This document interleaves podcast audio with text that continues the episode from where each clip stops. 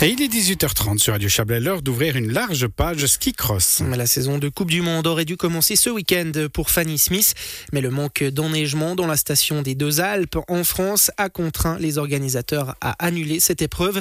Le coup d'envoi de l'hiver est ainsi repoussé d'un mois, de quoi permettre à la Villardou de peaufiner encore mieux sa préparation. Les derniers mois ont en effet été placés sous le signe des changements pour la Chablaisienne, des changements importants que nous avons eu l'occasion de passer en revue avec Fanny Smith. Fanny Smith, on va parler euh, de cet hiver 2022-2023. Je parle d'hiver, on a l'impression qu'on sort de l'été, mais c'est euh, déjà là. Euh, mais justement, dans un premier temps, parlons un petit peu de ces dernières semaines, de ces derniers mois, de cette longue préparation dont vous avez l'habitude, bien sûr, maintenant pour mettre tout en œuvre pour que tout se passe au mieux durant l'hiver. Ces dernières semaines, ces derniers mois, comment ça s'est passé pour vous? Dans quel état de forme là vous vous trouvez dans cette dernière ligne droite avant le début de la, saison? Alors je me sens bien, euh, tous les petits bobos sont réparés euh, de l'hiver passé. Ensuite, bah, c'est clair qu'il y a pas mal de, de j'ai fait énormément de changements cette année, euh, donc il y a tous ces changements qu'il faut un petit peu adapter, mettre en place et ça prend clairement beaucoup d'énergie. Et ensuite, bah, c'est vrai qu'il y a eu des petits chamboulements dans notre préparation, euh, vu les conditions euh, qu'on a eues en Europe euh, avec la neige. Donc, j'ai passé plus de temps en Amérique du Sud et ça, c'était pas prévu. Donc, c'est vrai que c'est beaucoup de replanification. Donc, on est un petit peu sur l'attente et de devoir toujours réadapter notre programme un peu en dernière minute. Alors on le dit euh, souvent, euh, vous êtes une athlète euh, assez perfectionniste. Justement, la planification, on imagine que c'est un élément important. D'avoir cette incertitude par rapport au début de la saison, d'avoir dû aussi vous adapter durant l'été avec ces conditions difficiles au niveau des glaciers en Suisse, en Europe, de manière plus générale. Comment vous, vous vivez tout ça mentalement? Bah, on, fait avec. À un moment donné, on a aussi l'habitude, en étant sportif de haut niveau, de devoir toujours s'adapter dans toutes les conditions et toutes formes euh, dans des préparations ou euh, de compétition ou quoi que ce soit. Donc euh, ça c'est normal, mais c'est vrai que pour ma part, avec aussi les gros changements que j'ai faits, ça fait beaucoup. et au plus, c'est vrai qu'avec la saison de l'année passée, ça va faire une année, on dira bien, bien intense. Mais bah, c'est vrai aussi, c'est ça que c'est ça que je recherchais, de retrouver des nouvelles motivations, de nouveaux changements pour pouvoir euh, justement garder euh, ma motivation euh, et, faire justement des modifications qui pourraient faire que je continue à, à, m'améliorer et à, à, et à trouver des, des, clés, si on peut dire, pour rester au même niveau. On va en parler, un de ces différents changements et qui évidemment rythme cette intersaison en ce qui vous concerne. Euh, vous l'avez dit, vous êtes allé en Amérique du Sud. Euh, ces derniers hivers, ce n'était pas possible à cause de la situation sanitaire. Euh, dans un premier temps, vous êtes aussi parti sur place avec notamment un, entraîneur de ski alpin, plutôt habitué en tout cas au, monde du ski alpin. Qu'est-ce que vous avez cherché aussi à travers ce partenariat de quelques semaines? Alors bah, j'ai choisi, j'ai demandé à Bertrand Dubuis s'il était d'accord de m'accompagner parce que justement, je voulais renouveau faire euh, un petit bloc euh, de technique, vraiment de recommencer à la base. Euh, donc on a fait vraiment trois semaines consacrées à ça. J'ai fait énormément de chasse-neige. J'avais les hanches, comment dire ça, explosées. mais, mais voilà, c'était super intéressant de voir toute sa philosophie et de tout ce qu'il m'a apporté. Euh, la compréhension euh, du ski simplement en fait. Donc euh, voilà, c'était trois semaines très enrichissantes. Et ça, je les avais, je l'avais déjà planifié en fin de la saison. Donc en mars, pour moi, c'était clair que je retournais en Amérique du Sud. Et euh, en fait, le jour où on décollait de, Rome, l'entraîneur m'appelle et me dit que en fait toute l'équipe de ski cross va aussi descendre euh, après mes trois semaines et que ça serait peut-être bien que je les rejoigne pour faire un peu de ski cross, comme on ne sait pas qu'est-ce qui nous attendra pour euh, la préparation.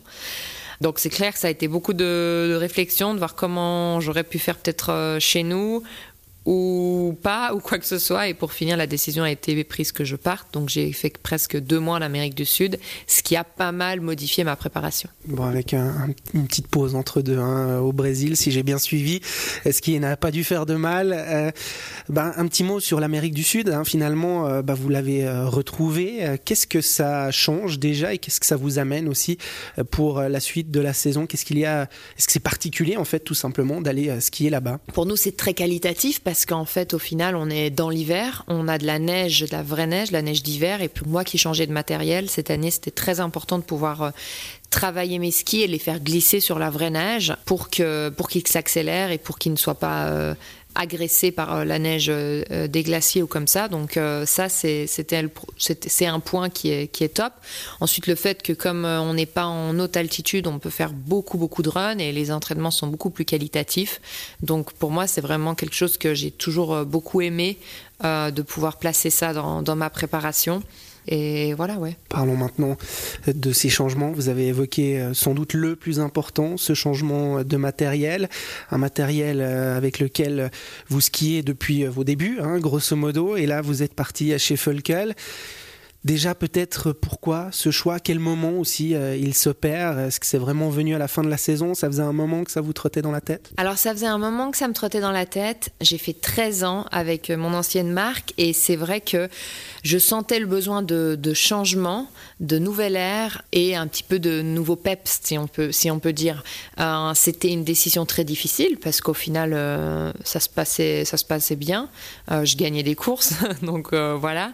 Et, mais c'est vrai que on a, j'avais besoin vraiment de d'une nouvelle euh, énergie. Et euh, bah, c'est là qu'avec Folkel, on a, je travaille déjà avec eux pour les chaussures d'Albello, c'est le même groupe, et je sais à quel point ils s'investissent et ils veulent vraiment s'investir euh, dans le ski cross.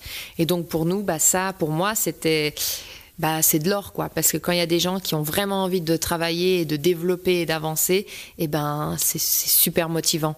Donc, ça m'a beaucoup euh, bah, c'était super demandant cet été parce que la palette de tests était euh, énorme, mais euh, par contre on apprend plein de choses et puis la motivation elle est simplement à fond quoi. Je veux dire c'est c'est aussi des fois on a besoin de ça hein, après tant d'années au haut niveau dans une dans une carrière sportive.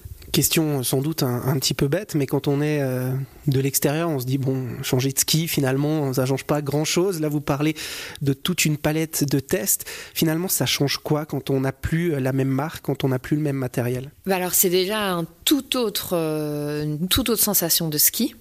Et ensuite, on doit réussir à trouver le modèle qui nous conviendra le mieux et le modèle qui ira bien sûr le plus vite, même s'il vous convient peut-être pas tout de suite au début. Et ensuite, bah, on, est en, on est en développement vraiment. On va voir euh, la construction du ski, la longueur du ski, le, rayon du ski. Enfin, on est vraiment euh, sur quelque chose de, de, très vaste. Et pour moi, ça c'est une grande chance parce que y a, ça n'a pas toujours été le cas de pouvoir faire autant euh, de recherche et de développement avec une marque de ski. Donc là, pour moi, bah, c'est formidable quand on souhaite changer euh, de matériel, de marque de ski. Alors vous l'avez dit, hein, vous êtes parti chez Fulkel, c'est le même groupe que votre marque de chaussures. Euh, mais comment ça se passe? On, démarche un petit peu, on va demander à gauche à droite comment ça se passe, on regarde avec les autres athlètes ou au contraire, vous gagnez, hein, vous l'avez dit, c'est plutôt les marques qui vous approchent, qui essayent de vous débaucher. Alors Fulkel, ça faisait déjà un petit moment qui qui, on était un petit peu comme ça en discussion parce que voilà, le chef marketing, bah, il me connaît bien, il venait en course bah, pour pour aussi les chaussures ou pour d'autres athlètes qui étaient sur sur Folcol et à chaque fois bah voilà il, me demandait comment tout comment ça se passait et tout.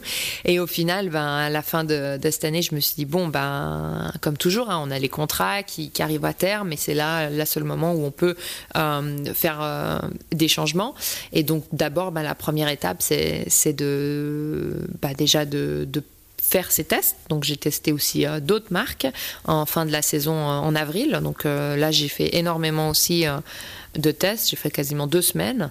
Et ensuite, et eh ben, ensuite c'est un tout. Et moi, je suis quelqu'un qui porte énormément d'importance à l'être humain, aux personnes avec qui je travaille. Donc c'est pour ça qu'aussi, bah, pour moi, ça, ça matchait parfaitement parce que parce qu'ils sont euh, une équipe super dynamique. Euh, ils ont envie et qu'on parle euh, et ils font surtout. C'est des gens qui vont faire. c'est pas que du blabla. Donc pour moi ça c'était très important. Il y a un aspect aussi qui, forcément, on l'imagine, hein, est important, c'est le nerf de la guerre, c'est l'aspect financier, euh, sans entrer dans les chiffres, hein, mais euh, c'est une grosse part de votre budget euh, en termes de revenus, ben, votre marque de ski, l'équipementier avec lequel vous collaborez. Bah, c'est clair que ça rentre en jeu, mais ensuite, comme je le dis, Euh, alors, je suis peut-être pas la meilleure business woman, si on peut dire, mais c'est vrai qu'au final, il bah, faut regarder aussi tout l'ensemble. Le matériel que vous recevez, avec les personnes, avec le, caractère des personnes et, l'entreprise, en fait, euh, l'énergie qu'il y a autour avec qui vous allez travailler. Et ensuite, bah, bien sûr, il y a l'aspect financement, mais pour moi, je pense que je prends vraiment toujours l'ensemble et la globalité euh, du package pour prendre ma décision. Voilà pour cette première partie de notre entretien avec Fanny Smith. Nous retrouverons la spécialiste de ski cross de Villard d'ici quelques minutes pour parler de la saison à venir. Mais dans l'immédiat, on part en musique et nous irons aussi retrouver Julien Massy au match de basket qui a enfin commencé entre les Lions de Genève et le BBC Montéchablais.